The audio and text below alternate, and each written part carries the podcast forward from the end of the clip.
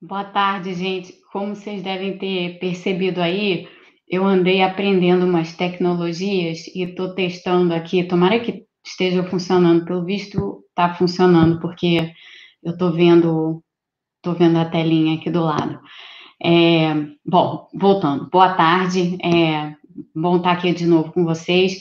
Nesse exato momento, eu acho que está tendo uma, uma live no Facebook, se não me engano, do Ministério da Saúde, depois aí da, da demissão do Mandetta, após dias aí de.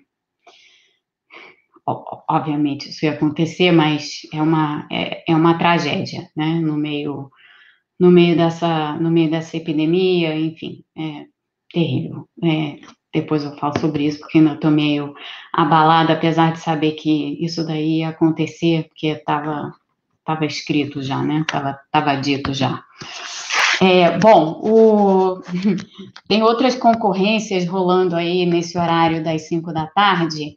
É, eu venho aqui falar com vocês de casa ao vivo, como vocês sabem, todos os dias eu falo com vocês de casa ao vivo, mas o nosso tema aqui é economia em tempos de pandemia, e a gente tem é, basicamente falado sobre diversos temas, é, desde renda básica até PEC do, do Banco Central e implicações da PEC. Ou, aliás, o, como vocês viram, o substitutivo que foi aprovado pelo Senado em primeiro turno foi entrou no substitutivo as contrapartidas que eu defendia que entrassem exatamente como elas deveriam entrar. Então isso daí foi muito bom. É, mas hoje esse não é o nosso tema. O nosso tema hoje é BNDES e taxa de juros de longo prazo. E foi engraçado porque quando eu postei esse tema mais cedo no Twitter e disse que ia falar sobre ele, imediatamente ele criou controvérsias e controvérsias, inclusive, de gente dizendo assim: ah, mas você defendeu a TLP quando ela foi criada. Deixa eu fazer uma ressalva, porque as pessoas já acho que se esqueceram que você ser favorável a uma coisa não significa que você é favorável incondicionalmente. É, você pode ser favorável sem restrições ou você pode ser favorável com restrições. E na época em que a TLP foi aprovada, isso foi em 2017, o bom é que eu tenho documentação de tudo, então as pessoas adoram ficar falando coisa que elas não sabem, mas está tudo documentado porque está tudo escrito. Eu escrevo com muita frequência em muitos lugares e publico, portanto, está tudo aí, é só pegar e olhar. E em 2017, eu escrevi em agosto de 2017, para ser mais precisa, eu até postei no Twitter o artigo é, esse que eu vou falar agora, um artigo intitulado Sofreguidão, em que eu critiquei não apenas a a, o teto dos gastos, como também a TLP. E disse nesse, nesse artigo que eu era favorável à PEC do teto, com ressalvas, e favorável à TLP, com ressalvas. E as ressalvas estão todas muito bem definidas e bem explicadas e esmiuçadas, inclusive, nesse artigo de 2017, há três anos. É, mas está lá, é público, tá, foi, foi, foi claramente exposto o meu pensamento de então, que continua sendo muito semelhante agora, porque as ressalvas principais que eu tinha em relação à TLP, e aliás, não só eu, o Zé Roberto Afonso e o Leonardo Ribeiro também tinham ressalvas. Aliás, eu vim a ter as minhas ressalvas por causa deles. Portanto, é, a argumentação deles me levou a ter as ressalvas que eu passei a ter. E eles escreveram naquela ocasião alguns artigos sobre a, sobre a TLP e por que, que a adoção da TLP, da taxa de juros de longo prazo, eu explico para quem não sabe já já o que, que é isso, mas por que, que a adoção da TLP poderia acabar sendo meio prejudicial para a atuação do BNDES? Eles foram os primeiros a publicar sobre isso. É, na época, teve até uma certa dificuldade, porque todo mundo só, só se falava, a questão ideologização do BNDES está conosco há muito tempo, e naquela altura havia muita gente que não queria de jeito nenhum que pessoas críticas à TLP viessem a público. Então, o Zé Roberto e o Leonardo tiveram, estavam com alguma dificuldade de publicar o artigo deles, o primeiro. Depois eles fizeram vários outros que foram publicados extensamente em outros veículos. Mas eu publiquei o artigo deles no blog que eu tinha no Estadão. Tinha não, tenho, mas é que hoje em dia eu quase não uso o blog do Estadão. E é um, e depois eu vou até postar de novo no Twitter. O Leonardo circulou hoje pelo Twitter o artigo deles dois, os dois artigos deles dois. Mas tem gente pegando o artigo deles, que eu publiquei no meu blog, e onde eu disse sim, que eu era favorável à TLP, e aí as pessoas fazem o quê? Elas captam certas palavras e esquecem de captar as ressalvas, porque não é? É muito mais fácil você distorcer o que a pessoa está dizendo, fazendo esse tipo de destaque é, em relação ao que você disse, sem é, colocar a conotação inteira de tudo que você falou, é muito legal fazer isso, né? Mas muito desonesto também. Portanto, fica aqui a crítica a todas as pessoas que tentam fazer esse tipo de coisa. Continuem tentando. Vocês não vão conseguir, porque está tudo publicado e está tudo dito. Então, pode tentar. Continua tentando à vontade. É, voltando ao, ao tema TLP, o que ocorreu foi o seguinte: durante a época do governo Dilma, vamos voltar mais atrás. Em 2008, quando teve a crise financeira, o, Brasil lançou mão de várias medidas para combater a recessão que inevitavelmente viria em decorrência da crise financeira, mas não só isso, lançou mão de várias medidas para combater os próprios efeitos da crise em si. E na ocasião, uma das coisas que se fez foi utilizar o BNDES e o crédito subsidiado do BNDES. Aquela altura, para lembrar todo, a todo mundo, o BNDES cedia, concedia empréstimos à TJLP. A TJLP, que ainda existe, é uma taxa de juros, a TJ, TJLP significa taxa de juros de longo prazo, e a TJLP havia sido criada lá atrás, na época em que a gente tinha ainda um problema inflacionário e a gente não tinha mercados de longo prazo bem estabelecidos no Brasil. Então, a TJLP foi criada com a finalidade de ser uma taxa de juros de longo prazo de referência. O problema é que ela não era, nunca foi e não é uma taxa de mercado, ela não é uma taxa determinada pelo mercado. Ela era uma taxa determinada, entre outros, pelo Conselho Monetário Nacional, com base em uma fórmula, uma uhum. fórmula que era sempre ajustada mensalmente, para não ficar muito defasada em relação às taxas de mercado, mas a própria fórmula em si continha um elemento de subsídio, que acabou sendo um elemento de subsídio bastante forte. Quando o BNDES foi utilizado em 2008, é, há estudos que mostram, naquela ocasião, no período em que, em que o BNDES foi usado, 2008 2009, na verdade 2009, é, há estudos do próprio BNDES, mas são estudos de pessoas é, que eu conheço, extremamente técnicas, que mostram que cada um real gasto pelo BNDES em crédito naquela ocasião para impulsionar investimento, cada um real gerou um real é, e 18 centavos de investimento adicional. Então, foi um baita impulso naquele momento e um, um impulso super importante para a economia brasileira no momento de crise. O que aconteceu posteriormente é que, quando já não, se, não era mais necessário usar os subsídios do BNDES para sustentar a economia, porque em 2010, vocês vão lembrar, a economia brasileira cresceu 7,6% naquele ano, é, ali teria sido o momento de desmontar essas operações do BNDES. No entanto, elas não foram desmontadas. Ao contrário, elas foram largamente utilizadas durante todo o governo Dilma. Então, aqui no meu livro, esse, fazendo propaganda barata na live, deixa eu botar retinho aqui. Aqui esse livro aqui, Propaganda Barata na Live, no meu livro sobre a, a era Dilma, a política que eu mais critiquei da, da, daquele momento foi exatamente o uso do BNDES como um veículo para dar crédito subsidiado para empresas que podiam muito bem tomar crédito em outros mercados que não precisavam de crédito subsidiado coisa nenhuma. Eram todas grandes empresas que se beneficiaram enormemente. Entre elas, sim, todas as que vieram a estar envolvidas de alguma maneira na Operação Lava Jato. Razão pela qual o BNDES, o banco, infelizmente, virou um motivo de, de ataques. É, só lembrando o seguinte: o BNDES não faz nada que o governo não mande fazer. O BNDES é uma instituição pública. Portanto, o, o BNDES ter feito o que fez na época que fez, ele fez porque era a orientação do governo. Os técnicos do BNDES têm que seguir a orientação do governo, e por isso fizeram, é, o BNDES fez os empréstimos que fez, e, e esses empréstimos geraram distorções graves na economia brasileira, muitas delas eu documentei num paper técnico, não está em português, está em inglês, que eu publiquei em 2015 pelo Peterson Institute. E ali eu calculava exatamente o grau de distorção das ações do BNDES no período compreendido entre 2010 e 2014. É, o, quão, o, quão o quão distorsivas para o mercado financeiro foram aquelas operações.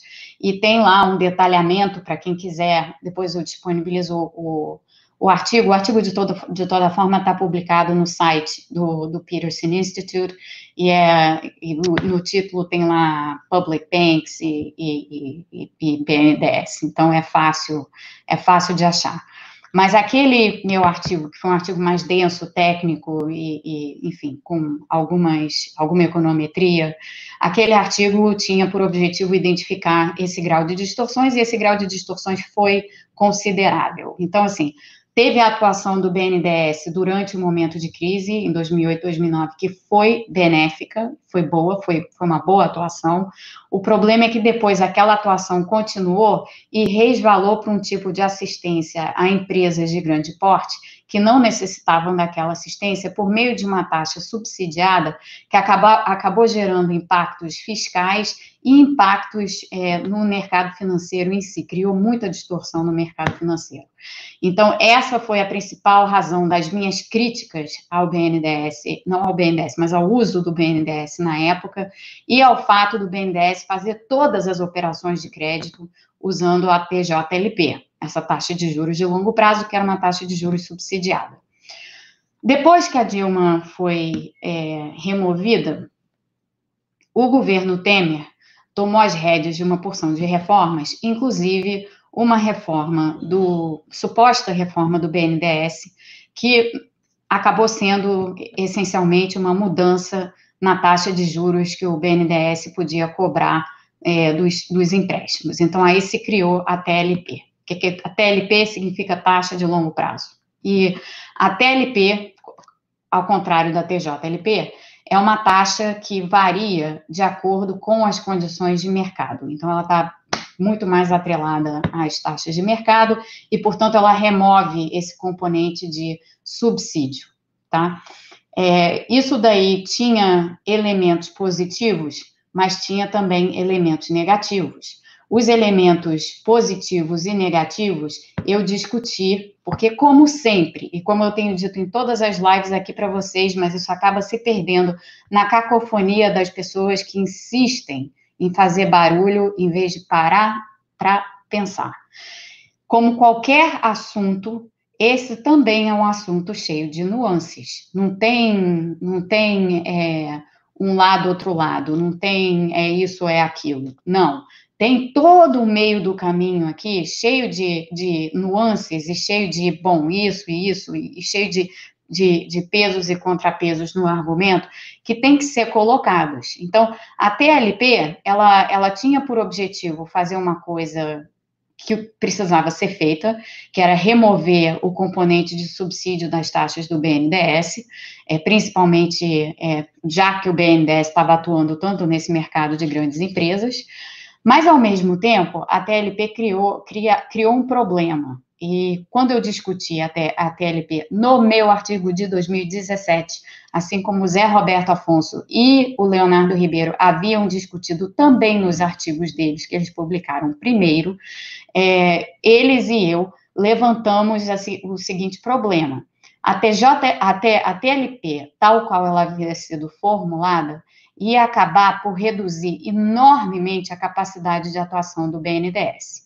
Porque, sendo o BNDES um banco de desenvolvimento, com um histórico muito grande, gente. O BNDES foi criado em 1952 e desde então o BNDES tem sido muito importante em vários, em vários momentos históricos diferentes para várias por vários motivos e por várias razões. E, no, e, nos ajudou, sim, no nosso processo de desenvolvimento e nos ajudou muito em períodos de crise, como na crise de, de, de 2008.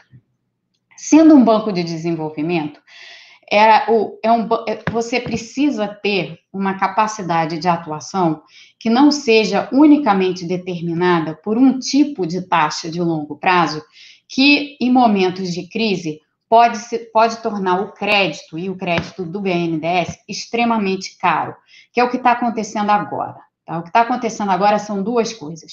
Primeiro, o, o, o, governo Bolsonaro esse aí, que demite o ministro da Saúde no meio de pandemia.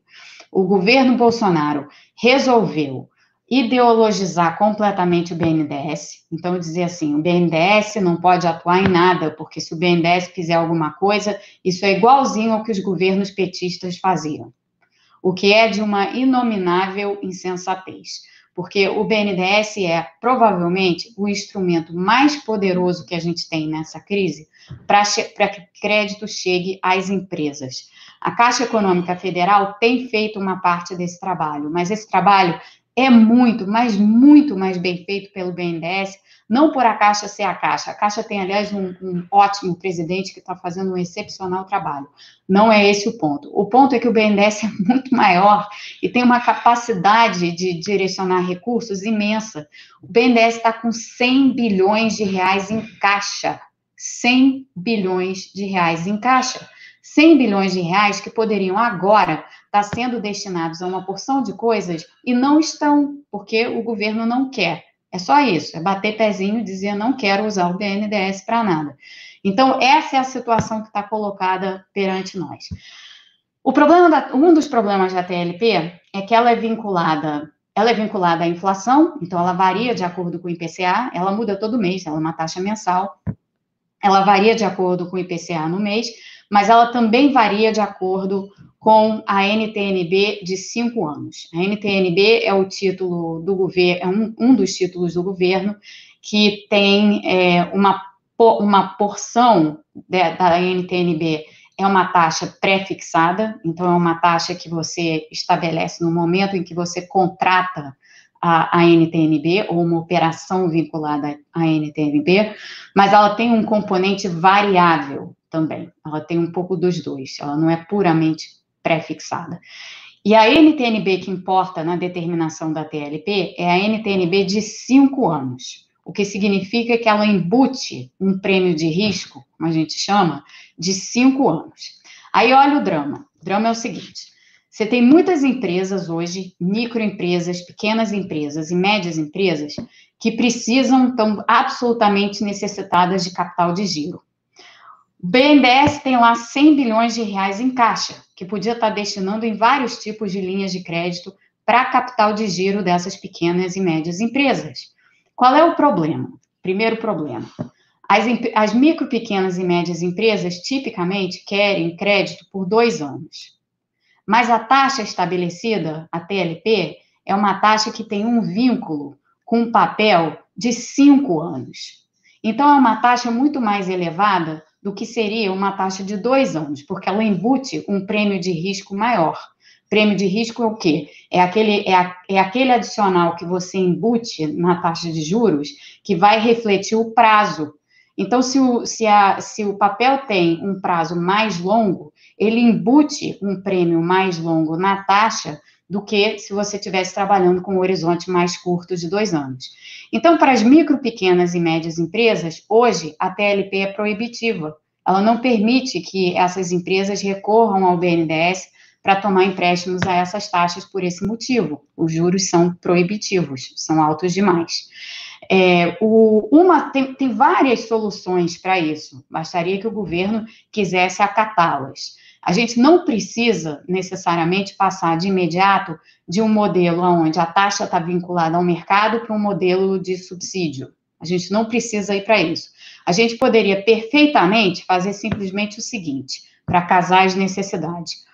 O, o Tesouro Nacional tem várias taxas de referência em diferentes modalidades de empréstimo. Bastaria, e todas essas taxas são é, determinadas pelo mercado, e várias dessas taxas são puramente pré-fixadas. É dizer, elas são taxas que, que, que são pré-determinadas no momento em que você contrata a operação. O que, que é super importante para essas micro, pequenas e médias empresas hoje em dia? É super importante que elas consigam contratar um crédito a uma taxa de juros que elas conheçam desde hoje. Não uma taxa de juros que elas vão descobrir ser o que for depois. Por quê? Porque a gente está trabalhando nesse momento com a extrema incerteza causada por essa epidemia e pelos riscos econômicos que estão colocados, e, portanto, para qualquer empresa, Trabalhar com uma taxa, com qualquer tipo de taxa que tem um elemento de pós-fixação, que você só vai conhecer depois, é um risco enorme que a empresa toma. Então, uma, uma possibilidade seria você permitir que o BNDES não só emprestasse a TLP, mas que ele pudesse emprestar também a outras taxas que o Tesouro Nacional usa como referência Todas elas são taxas de mercado e muitas delas são taxas pré-fixadas, então que atenderiam exatamente a essa demanda por maior certeza, por ter um horizonte de previsibilidade para as micro, pequenas e médias empresas. Não é difícil fazer isso, você faz isso por um projeto de lei complementar é, e você introduz, portanto, um leque maior de opções para o BNDES e para as empresas. Você cria mecanismos que hoje inexistem, porque a taxa de, a taxa de longo prazo está proibitiva para esse segmento, e esse é um segmento importante, um segmento que emprega muita gente e que não está tendo acesso a, a, linhas de capital de giro básicas, que no passado tinha. É, nessa ideia geral que eu coloquei aqui para vocês, não tem nenhum elemento de subsídio, sublinho, nenhum elemento de subsídio, você faria isso sem qualquer necessidade de, de, de introduzir uma nova taxa subsidiada, você está simplesmente utilizando as taxas de referência do Tesouro Nacional. E seria um impulso e de uma importante para a economia, de uma relevância enorme para esse segmento aí de empresas que está super mal atendido hoje, porque as grandes empresas, mal ou bem, têm acesso a crédito dos grandes bancos, então elas não precisam recorrer ao BNDES. E esse tipo de, de ação seria, pode ser desenhado para ser exclusivamente destinado para esse segmento do mercado. É perfeitamente possível fazer isso. Se a gente tiver numa situação ainda pior mais à frente, o que é provável que aconteça, você pode também até desenhar mecanismos dentro de um mesmo projeto de lei, você pode desenhar mecanismos em que você inclui um redutor da TLP.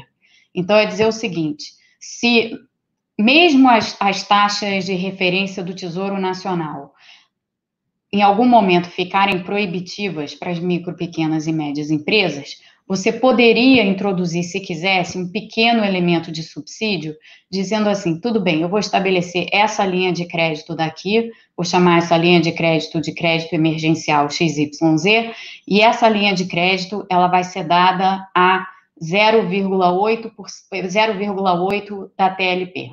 Então, você bota um, um, fator, de, um fator de redução na, na, na TLP e, portanto, você introduz um elemento de subsídio. 0,8 é só um número, tá? Pode ser 0,9, 0,95, 0,7, o que você quiser, o que, o, o que for o mais apropriado para o momento.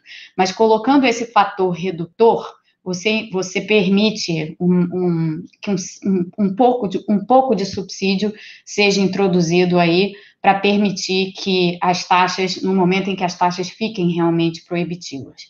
Hoje, como eu dizendo, eu acho que a situação já se resolveria sem qualquer subsídio, simplesmente permitindo que o BNDES possa fazer empréstimos a outras taxas, taxas alinhadas às taxas de referência do Tesouro Nacional e que, sobretudo, sejam puramente pré-fixadas, porque a pré-fixação é hiper importante para as empresas que hoje estão com dificuldade. Elas precisam ter essa previsibilidade dos juros, é, dos juros pré-fixados. Outro tema importante é que, que entra aqui nessa, nessa discussão e que eu falava sobre ele ontem. O BNDES não só não está sendo utilizado como deveria nesse momento, como a falta completa de, de, de visão do governo revela é, outra coisa a respeito do, do BNDES que poderia estar sendo feita perfeitamente agora. Lembrem que ontem eu falei para vocês, eu vou até desenhar, vocês vão ver desenhando no meio da live. É, ontem eu falava para vocês sobre a perspectiva de que a gente tenha uma economia em zigue-zague. Quem não viu a live de ontem, veja a live de ontem. Mas que a gente tivesse uma economia zigue-zague, porque a gente pode ter que passar por períodos de quarentena intermitente. Pois bem, estou desenhando aqui e já vou mostrar para vocês. A quarentena, terminei. A quarentena, a quarentena intermitente significa que se você vai ter períodos em que você vai relaxar e, e, e colocar de volta a quarentena é, indo e vindo o tempo inteiro, naturalmente isso vai gerar um efeito de recuperação na economia que, em vez de se dar dessa forma aqui, vai se dar em zigue-zague. Não olhem para a linha que eu acabei de desenhar. que eu acabei de desenhar foi essa, essa aqui, é, pontilhada. Olhem para a linha cheia. A linha cheia foi, que eu, foi a que eu mostrei ontem e que disse a vocês, bom, se isso aqui é o PIB, isso, isso aqui é o tempo, e se no eixo vertical aqui, no eixo vertical aqui, a gente tem o PIB, a gente vai ver uma queda do PIB, como está aqui nesse gráfico, ocorrendo em decorrência da crise. E aqui a gente tem a recuperação em zigue-zague, atrelada a essa ideia de que você vai ter, inevitavelmente, períodos em que a quarentena vai estar sendo relaxada e depois vai estar sendo reimposta. Então, é a, a quarentena intermitente. Isso está baseado, como eu, como eu discuti ontem, no estudo da Science, que argumenta isso e que gerou polêmica à toa, porque tudo gera polêmica no Brasil. Até um artigo que eu escrevi em 2017 está causando polêmica no Brasil. É, uma, é pessoal que não tem mais o que fazer.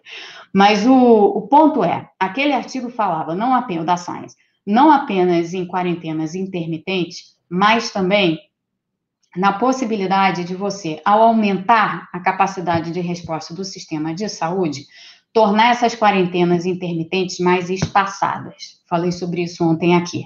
E disse para vocês o seguinte: que com quarentenas mais espaçadas, é, e com o que, que possibilita quarentenas mais espaçadas? A reconversão industrial, que eu tenho discutido aqui em várias, em várias ocasiões. Então, se você estiver redirecionando as suas empresas para que elas produzam os equipamentos médicos necessários, inclusive leitos hospitalares, além de equipamentos de proteção pessoal, você bota a indústria para funcionar um pouco, você é, tira gente que potencialmente iria para o desemprego, essas pessoas não ficam desempregadas, você gera uma sustentação para a economia, e além disso, você ainda por cima consegue influenciar esse espaçamento das quarentenas no momento em que você entrar no período de quarentena intermitente. E aí, o que, que isso faz com o quadro de zigue-zague? Em vez de você ter esse quadro de zigue-zague aqui, que é super errático e acaba não levando muito a lugar nenhum, né? Você fica com a economia meio paradona, assim, durante um período de tempo prolongado. Se você introduzir a reconversão industrial e conseguir espaçar as quarentenas, é como se você fosse da linha cheia para a linha pontilhada que vocês estão vendo aqui. Na linha pontilhada, você tem quarentenas mais espaçadas, então você ainda tem o zigue-zague, porque toda vez que você reimpuser a quarentena, a economia vai, tá, vai dar aquela resfolegada, por isso a gente vê a linha pontilhada caindo.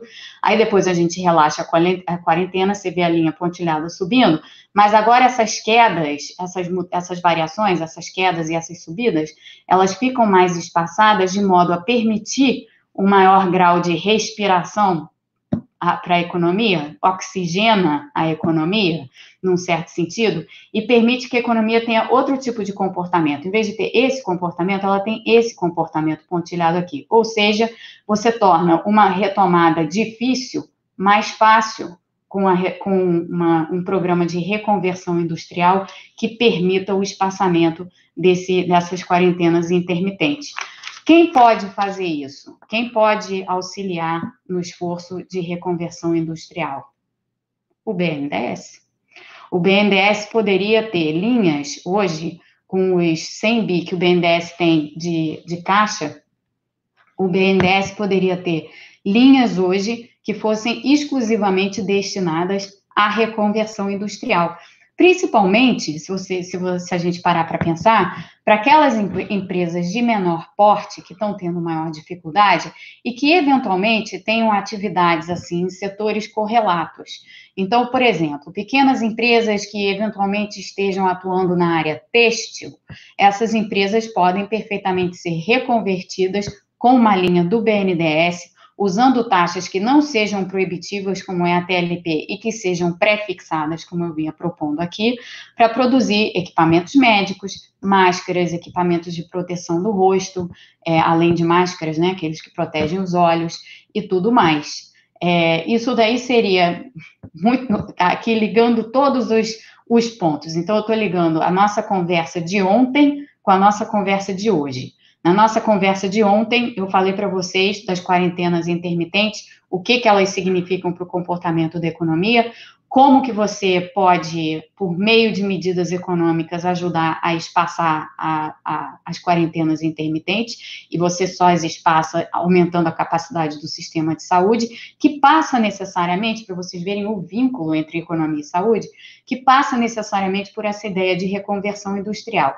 Aí você pega o BNDES lá na ponta e fala assim, BNDES, o seu papel, um dos seus papéis nesse momento vai ser esse, de promover a reconversão industrial, mas, para tanto, é preciso que as linhas de empréstimo do BNDES sejam linhas de empréstimo que não estejam simplesmente atreladas à TLP, porque a TLP, no momento, está proibitiva para as micro, pequenas e médias empresas. Então, a gente casa tudo. A gente casa o quadro econômico, a possível retomada, a capacidade de auxiliar essa retomada, mesmo que você tenha quarentena intermitente, a reconversão industrial e é, a ampliação da capacidade do sistema de saúde. Tudo isso interrelacionado e tudo isso ligado, no fim das contas, à TLP. Então, para vocês verem, é, o, o, tomando a live de hoje como uma continuação da live de ontem, como os temas econômicos, que podem parecer às vezes muito desconectados uns dos outros, né? Porque a gente vê uma conversa aqui sobre renda básica, uma conversa ali sobre é, taxa de juros do BNDES, uma conversa acolá a respeito do Banco Central e da atuação no mercado secundário, e a gente acha que esses temas estão sendo meio jogados e, e, fica difícil a gente entender como eles se entrelaçam, mas eles estão todos entrelaçados e todos interconectados. Então, como eu tenho insistido aqui nas lives que eu faço com vocês, a grande importância é, de, de resposta, as melhores respostas à crise que a gente está vivendo hoje são as respostas sistêmicas. Então, são as respostas que olham para o sistema econômico como um todo e atuam em várias frentes. A resposta, digamos assim, por partes, a resposta esquartejador, para colocar assim, que é um pouco o que o governo brasileiro faz, ele esquarteja, ele corta a economia em pedaços e vai atuar aqui e ali, tarará, sem nenhuma conexão sistêmica, essa resposta esquartejada dessa forma é uma resposta super ineficiente. E ela é super ineficiente, movida por razões absolutamente ideológicas que não se colocam nesse momento. Nesse momento, esquece, faz o que tem que ser feito. E o que tem que ser feito aqui é pega o BNDES, bota o BNDES para poder dar empréstimo a taxas outras que não a TLP, não precisa que sejam taxas subsidiadas, podem perfeitamente ser taxas de mercado, então, você pode fazer tudo por meio de taxas de mercado com, com o BNDES, bota lá a, a, as taxas de referência do Tesouro Nacional, que são pré-fixadas, e as empresas querem esse tipo de, pre, de previsibilidade, e introduz, cria umas linhas de crédito para reconversão industrial, para que você esteja com tudo preparado, não apenas para a resposta imediata que você precisa dar, mas para a resposta futura, quando a gente estiver com as quarentenas intermitentes e a nossa necessidade for a de espaçar os períodos da, da quarentena intermitente para o zigue-zague que eu mostrei aqui, para esse zigue-zague daqui melhorar, para que a gente tenha um, um quadro de retomada econômica melhor. Então, eu espero que tenha ficado clara essa, toda essa conexão aqui de, de, de pontos, é, e que nessas conversas aqui que eu estou tendo com vocês, eu vou passar para as perguntas já já, mas que para que nessas conversas que, que a gente tem tido aqui todos os dias, para que vocês tenham uma, uma clareza e uma ideia seguinte: a economia é um sistema, opera como um sistema, é dinâmico, é um sistema dinâmico, é um sistema não linear, é um sistema que tem que ser visto e entendido na hora que você faz a política econômica dessa forma. Não adianta esquartejar a economia e achar que você vai estar resolvendo alguma coisa, você provavelmente não vai. É, então, essa é a, a, esse é o recado aqui de hoje. Eu vou passar para as perguntas, porque deve ter muita coisa sobre isso, e vou voltar a esses pontos.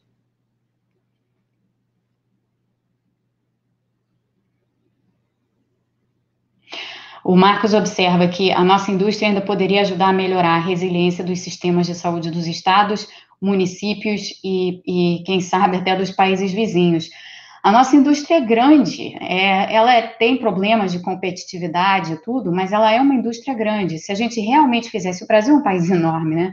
Então, se a gente realmente fizesse um esforço de reconversão industrial, sim, a gente estaria dando muito mais capacidade de resposta. Eu não sei se a gente conseguiria chegar até os nossos países vizinhos, porque antes disso a gente tem muita prioridade interna.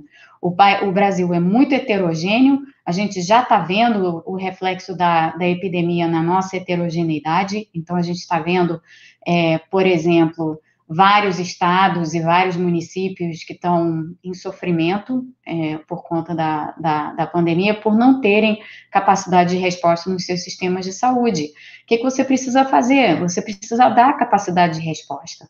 Uma delas é investir no SUS, a outra é investir no esforço de reconversão industrial, que passa pelo BNDES e que passa por um ajuste da TLP. Então, é, esse tema ele é, ele é fundamental e de, de extrema importância por várias razões. O Júlio observa, o BNDES não empresta direto a pequenas e médias empresas, faz através de repassadores, esses repassadores impõem filtros demais e usam a famosa reciprocidade. Como superar isso? Eu li rápido, Júlio, desculpa, porque as perguntas somem da tela. É, o BNDES, de fato, não empresta direto a pequenas e médias empresas, ele empresta por meio de linhas que ele dá aos bancos e ele, ele BNDES, fica com risco do empréstimo no seu balanço. O, há mecanismos para você reforçar é, e, e, fazer com que os empréstimos cheguem. Banco, todo banco de desenvolvimento é, tem alguma parte de si que atua dessa forma, né, que tem li, as linhas de repasse para os bancos e os bancos, portanto, repassam as empresas. Mas você, você só faz esse contrato com a condicionalidade de que chegue direito na ponta, de que chegue direito nas empresas. No passado, isso funcionou mal, é, em algumas ocasiões, funcionou mal, mas isso não significa que tenha que continuar funcionando mal. Há exemplos e mais exemplos no mundo de bancos de desenvolvimento que fazem isso. Aliás, nesse tema, deixa eu dizer uma coisa. Na França, é, em 2008, voltando a 2008, em 2008, o papel dos bancos públicos na resposta à crise, principalmente dos bancos de desenvolvimento, ficou tão, mas tão em evidência que a França criou um banco de desenvolvimento, o BPI, que hoje está sendo utilizado de forma extremamente agressiva para prover exatamente o tipo de crédito que eu estou falando aqui para vocês.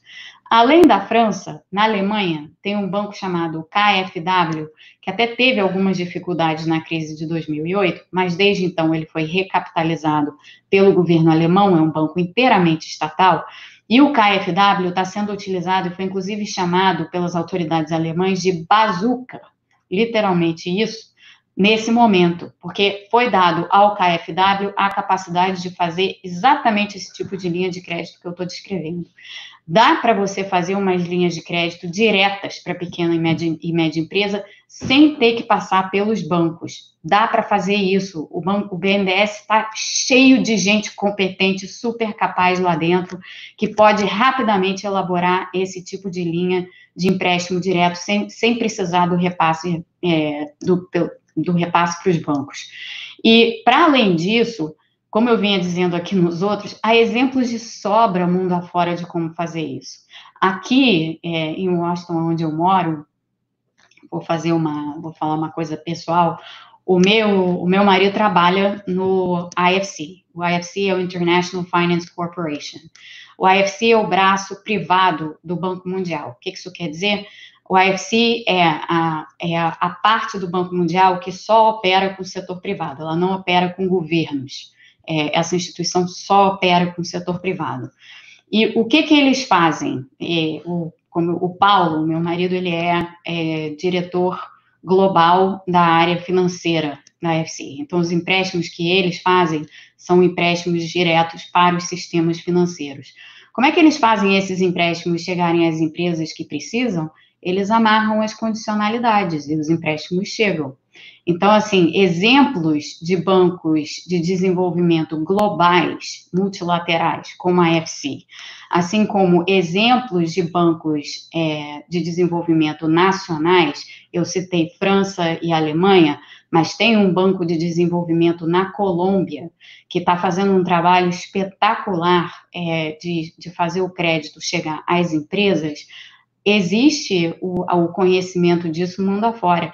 E existe muito desse conhecimento dentro do BNDES. O BNDES tem um corpo técnico, como eu dizia aqui, extremamente competente, de extrema capacidade. São pessoas que, inclusive, trabalham no BNDES é, não apenas por não trabalham no BNDES por trabalhar, trabalham no BNDES porque acreditam na instituição. A instituição teve, como eu dizia aqui, um papel muito importante no Brasil ao longo de muitas décadas. Então, as pessoas que lá estão são pessoas dedicadas, são técnicos com, e, com, e pessoas hipercompetentes, hiperpreparadas, super qualificadas, capazes de desenhar esse tipo de, de linha de empréstimo desde que tenham a capacidade de fazer isso, dada pelo governo, porque o BNDES não pode fazer nada sem autorização do governo, tem uma capacidade enorme de fazer. E hoje eles não estão tendo a capacidade de fazer isso por uma proibição, é, é, que dizer, né, do governo.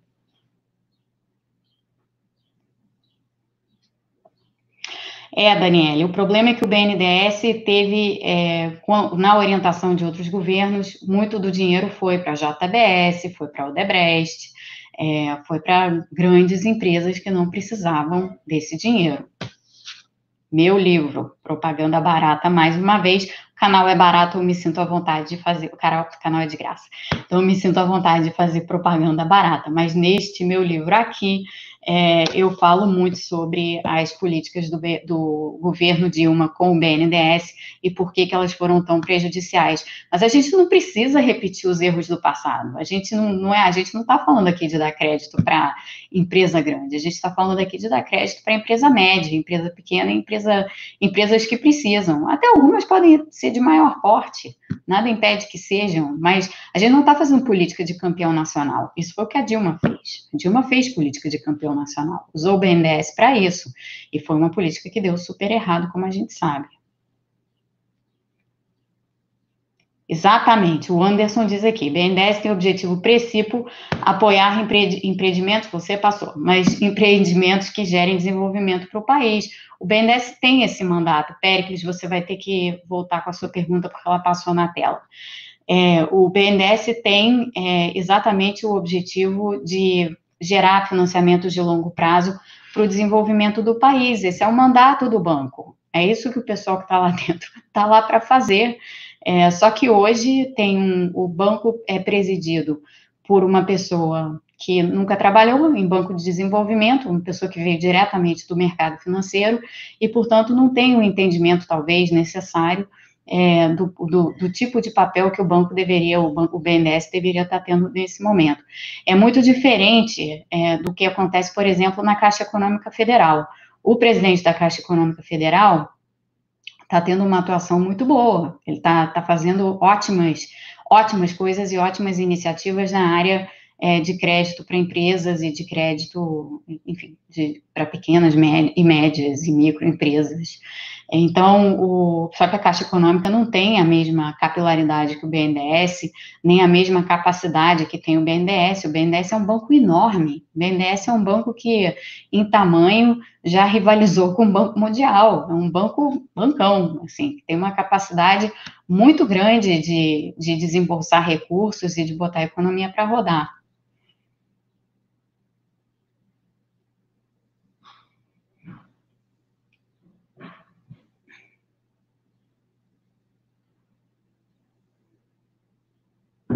Ah, tá aqui o Péricles.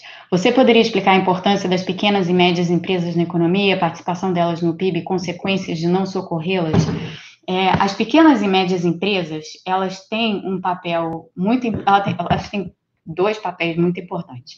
O primeiro papel importante é que elas, elas empregam também muita gente. Se a gente for olhar, assim, para é, eu não estou com os números na cabeça, eu vou trazer os números aqui, porque esses, esses eu não tenho na cabeça nesse momento.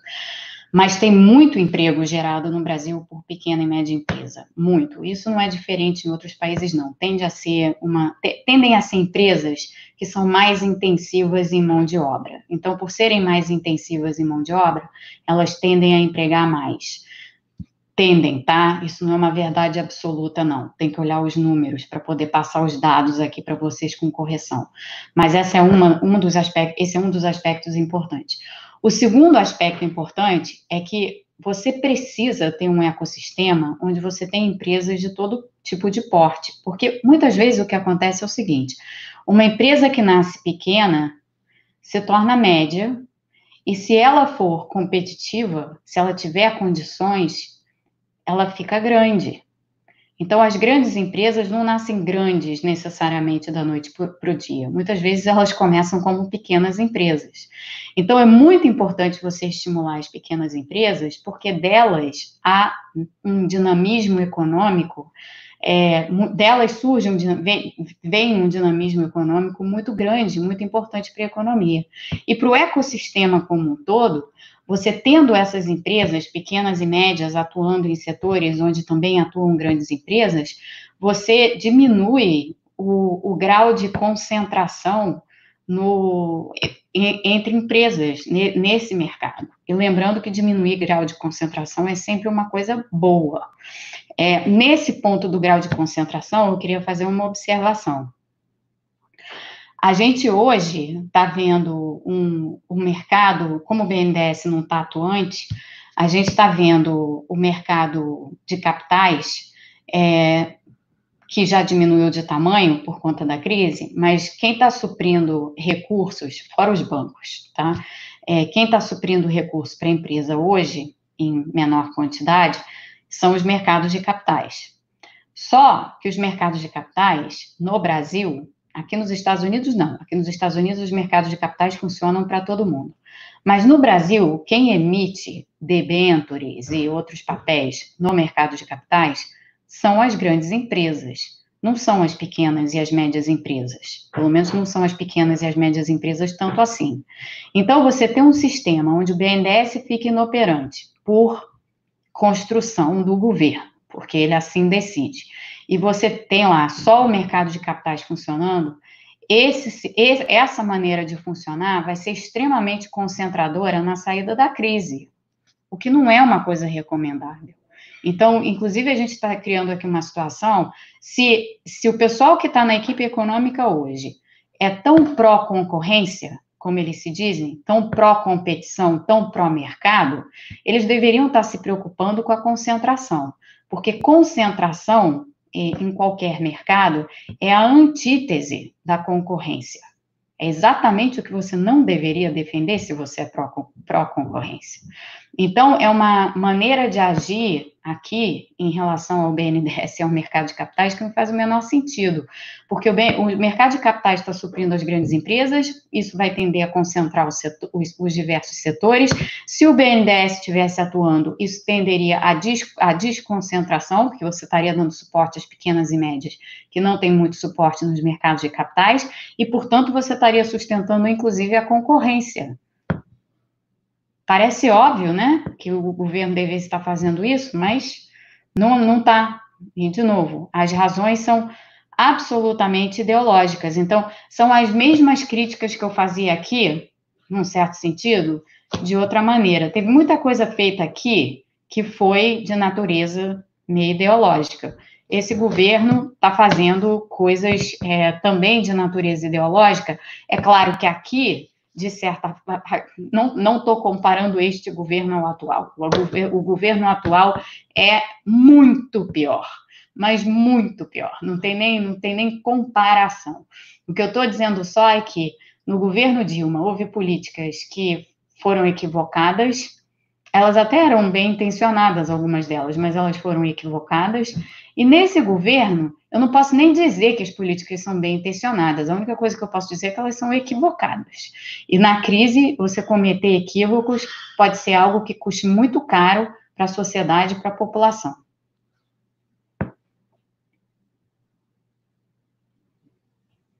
Bruno pergunta: o que você acha da possibilidade de uma linha paralela de atuação do BNDES voltada ao microcrédito?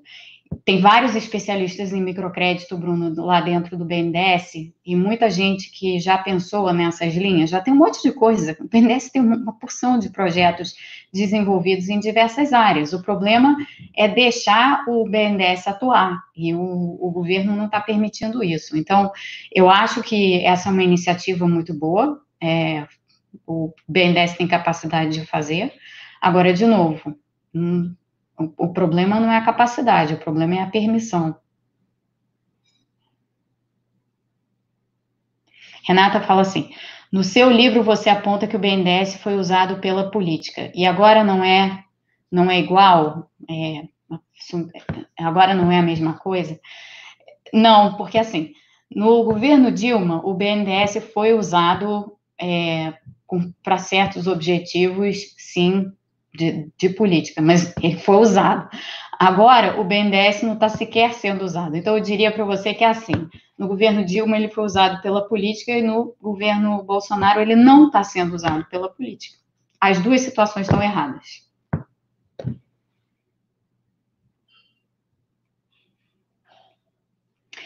Leandro pergunta: qual a chance desse tempo perdido pela equipe econômica do governo levar a um colapso da economia e perdermos esse ferramental hoje disponível?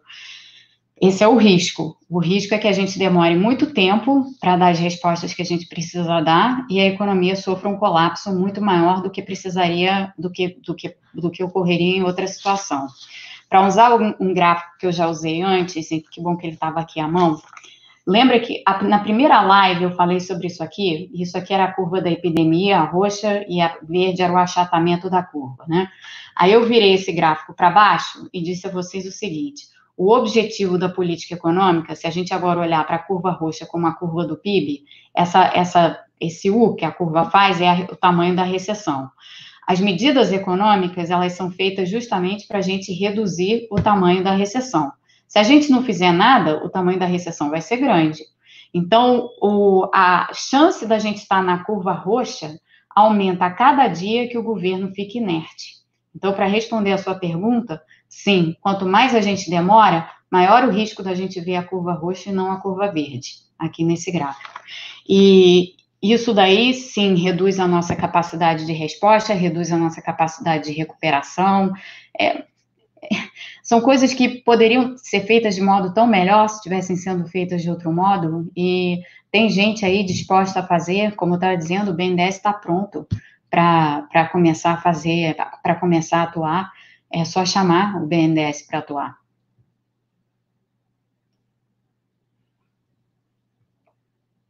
André pergunta assim, a pergunta justa. Você fala de modo que se entende como se a Dilma atuasse direto no BNDES e o corpo técnico do BNDES, onde estava. O corpo técnico do BNDES estava onde sempre teve. O corpo técnico do BNDES está dentro do BNDES. É, mas, como você bem frisou, é o corpo técnico. Como é que era a diretoria do BNDES na época da Dilma? Era uma diretoria super política. É, tinha bons economistas até na diretoria? Tinha, mas no final das contas, foi uma. O, o corpo técnico do BNDES não tem como transcender ou se sobrepor ao que o governo manda o BNDES fazer. Então, se as políticas do BNDES na época estavam sendo dirigidas de uma determinada forma pelo governo, o corpo técnico pode reclamar, e muitos reclamaram, mas eles não podem fazer o que. Eles não podem simplesmente determinar o que eles querem fazer, eles têm que seguir a linha que o governo está mandando fazer. Eles são todos funcionários públicos, afinal de contas, né? Então, esse, esse, é, o, esse é o problema. E, de novo, esse está sendo o problema hoje. O corpo técnico do BNDES está lá, preparado para agir. Como eu disse, pessoas de extrema qualificação. Por que, que eles não estão fazendo nada? Porque o governo não impede que eles façam. Se eles pudessem, se eles pudessem operar de forma autônoma, eles o fariam, mas eles não podem, são funcionários públicos, a instituição é pública.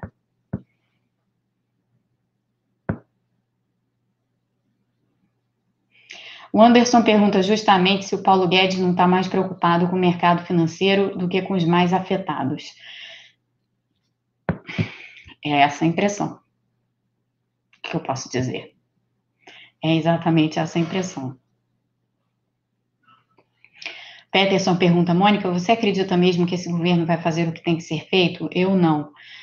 Tudo o que tem que ser feito? Não. Também não acredito, não. É, agora, isso quer dizer que a gente pare de falar, que a gente então, ai, lava as mãos e para de falar, deixa eles fazerem, então, e vamos ficar aqui sentado olhando? Não, eu acho que quem pode falar e quem, quem, quem tem a capacidade de falar sobre esses temas com, a compreensão que esses, que esses temas requerem, tem a obrigação de falar. Então, eu estou falando aqui há um mês com vocês quase a gente está hoje no, acho que no 27, se não me engano, episódio do Economia em Tempos de Pandemia, e eu, tô, portanto, são 27 dias, eu estou há 27 dias falando aqui todos os dias, exatamente porque eu acredito que essa é a hora de falar. E, e ao falar, a gente consegue vencer algumas pequenas batalhas, algumas nem tão pequenas assim. A gente conseguiu introduzir a renda básica emergencial, fazer ela chegar na mão das pessoas, isso aí a gente, infelizmente, não consegue fazer. Se conseguisse, já estaríamos fazendo, mas a gente conseguiu fazer a renda básica emergencial, a gente conseguiu as mudanças que a gente queria na PEC 10, as coisas vão, vão andando, entendeu? Agora, é, que o governo vai fazer tudo o que precisa ser feito, e vejam, eu estou aqui há 27 dias falando de propostas. Todo dia eu falo de algum tipo de proposta. falo de cenário, falo de proposta. Falo de cenário, falo de proposta. Tem muitas propostas. O governo vai fazer? Hum, acho que não, acho que não vai fazer. Mas eu achar isso não vai me impedir de vir aqui falar o que eu acho que tem que fazer. E às vezes isso daí vai funcionar e às vezes isso daí não vai funcionar. Diria que na maior parte do tempo não vai funcionar, mas eu não considero perda de tempo falar não. Continuarei falando.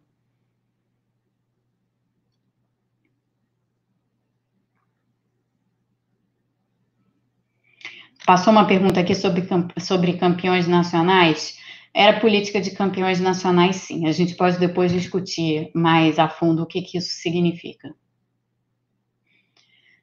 O CRS Muniz pergunta se o BNDES Par não seria melhor para lidar com o mercado secundário em vez do BC. Talvez, talvez fosse sim. Agora, o BNDES Par não está podendo fazer nada também, né? É meio como o BNDES em si. Então, na ausência disso, acaba sendo, acaba sendo o, o, o Banco Central, porque alguém tem que fazer. Alguma chance com esse governo de investimentos estrangeiros virem nos socorrer? Pericles pergunta. Não tem nenhuma chance, Pericles, mas não é por causa do. Nisso, nesse, nesse caso, não é por causa do governo, não. Nesse caso, é por causa da, da própria crise, né? Então, investimento direto estrangeiro hoje está extremamente restrito, não porque. Não, por, por uma razão simples, porque todos os países estão vivendo a crise e estão tendo que dirigir recursos é, de, de, é, para dentro de si, né, para os próprios países, para poder fazer essa travessia dessa crise. Então, investimento direto estrangeiro para nós vai, vai demorar a voltar à, à, normalidade, mas e não tem nada, aqui não tem nada que, que se possa fazer, infelizmente.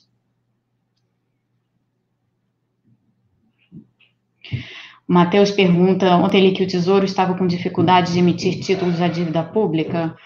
É, o Tesouro anda falando isso, eu não sei muito bem quem está dizendo isso dentro do Tesouro, porque isso não é verdade. É, o Tesouro tem capacidade de emitir dívida pública, sim, e tem, tem, tem capacidade, existe no mercado brasileiro capacidade de absorção dessa dívida. De novo, isso daí eu acho que é um fiscalismo que está vindo de dentro do Tesouro, não das melhores cabeças de dentro do Tesouro, é, mas de outras cabeças, e é uma inverdade. Isso daí não não, não, não, tem como ser.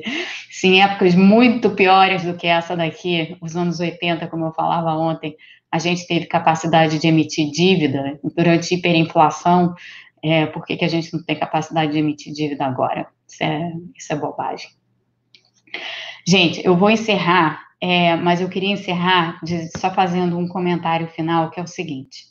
Por favor, para quem está aqui e não assistiu a live de ontem, eu peço a vocês que, se tiverem tempo, é claro, e disposição, assistam, porque a live de ontem está diretamente conectada à live de hoje. Só para repetir o ponto do que eu falei.